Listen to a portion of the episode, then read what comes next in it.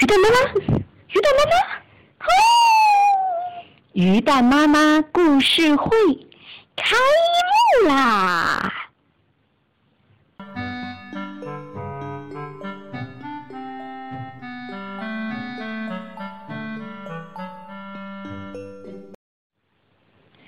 有一天，英国人史蒂文森看到他的儿子画了一幅海岛地图。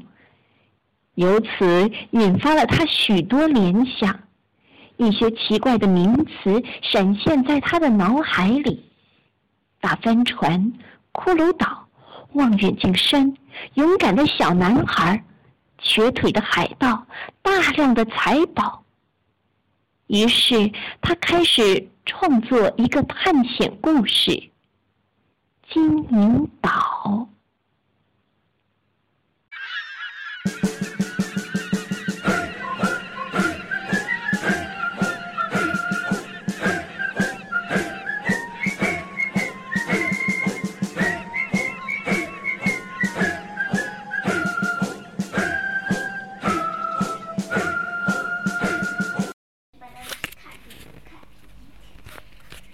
第十二章，寻宝结局。吉姆，你一切都好吗？大夫抱着我，亲切的问道。我们的计划进行的很好，财宝还在，它就藏在葛恩的山洞里。我们一起往葛恩的山洞走去。大夫边走边把事情的经过告诉了我。使老约翰和我迷惑不解的谜也就解开了。原来，在我下山弄船的那天，大夫就独自寻找葛恩去了。找到葛恩后，葛恩告诉大夫，他早已找到了财宝，并把财宝挖出来搬回山洞里了。这时，地图当然就没有用了。所以，大夫回到木寨后，老约翰又带领海盗们攻进来。接着就发生了老约翰告诉我的那些事。我的朋友们乐得离开木屋，来到葛恩的山洞里。在强盗们出发寻宝的那天早晨，葛恩在树林里一路监视。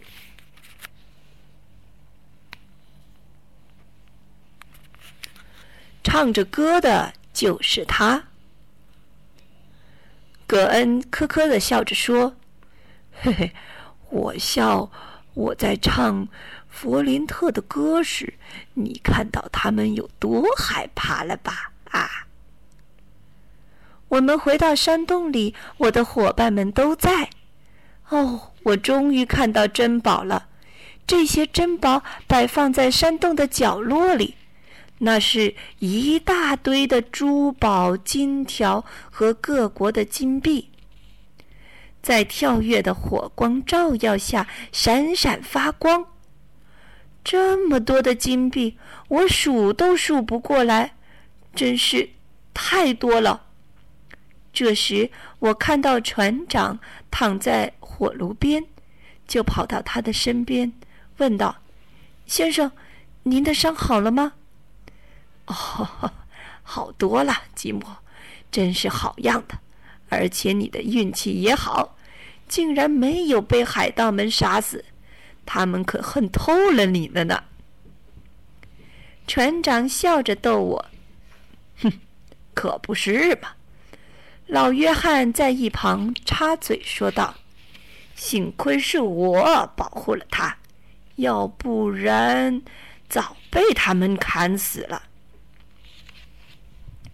这时，老约翰已把那顶船长的帽取掉，恭顺地站在一边。约翰，爵士轻蔑地说道：“你这个坏蛋，你还有功劳吗？这次我们饶了你，但那些被你害死的人，阴魂是不会饶恕你的，他们会永远折磨你。”是是，谢谢，衷心的感谢您的宽宏大量，我很愿意再次为你效劳，先生。”老约翰恭敬的回答：“不许你向我道歉。”爵士大声的呵斥他：“我放过你，是严重的失职，给我滚远点！”第二天，我们开始把金银财宝搬上大船，这可是一项繁重而快乐的劳动。一天又一天的过去了，我们终于把所有的财宝搬上了大船。但是，那三个海盗怎么办呢？我们一致决定把他们撇在岛上。为了让他们能继续活下去，我们应该给他留下足够的食物、药品、火药和子弹。船长很慷慨的这样建议。于是，我们在山洞里留下了一些给养。我们没有理由再继续停留在海岛上了。于是，在黎明时，我们划着小船离开了这个曾使我们心惊胆战的金银岛。我们起锚回国了。在我们起航时，我们看见那三个海盗跪在沙滩上，祈求上船。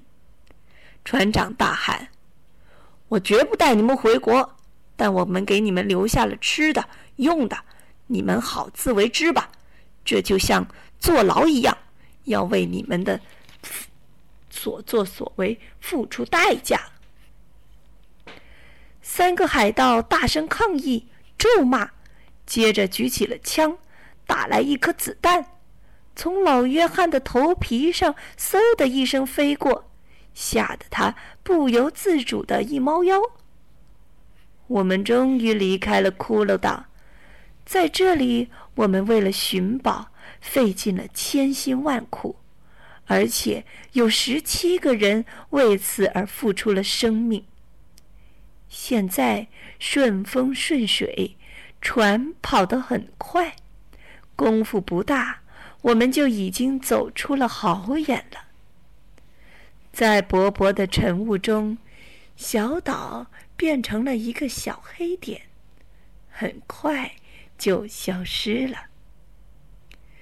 在海上航行了一天又一天，我们感到人手不够，船长决定在一个港口停留几天，以便招募几名水手。在我们上岸游览时，老约翰抄了一袋金币，就不辞而别了。大夫笑着说：“哼，这个老混蛋，他这样走了也好，免得我们回到伦敦后麻烦。这样咱们也解脱了。”我们到达了英国，最后分财宝的时刻也到了。大家都得到了一份，我也分到了不少。但是最让我难忘难忘的，其实是这次出生入死的海岛历险，以及我自己都感到吃惊的勇气和不俗的表现。我对我自己很满意。小朋友，关于金银岛的故事。今天就全部讲完了。在最后的一张图片里，我们可以看到双桅帆船是怎么样的。下一次我们会开始讲什么故事呢？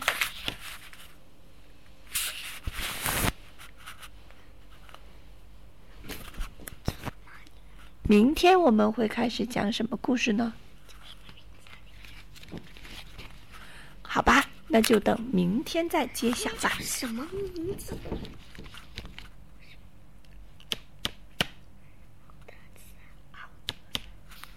明天我们将会讲奥迪斯、奥德赛、奥德赛、德赛、知识。这本好听的《金银岛》，作者是史蒂文森。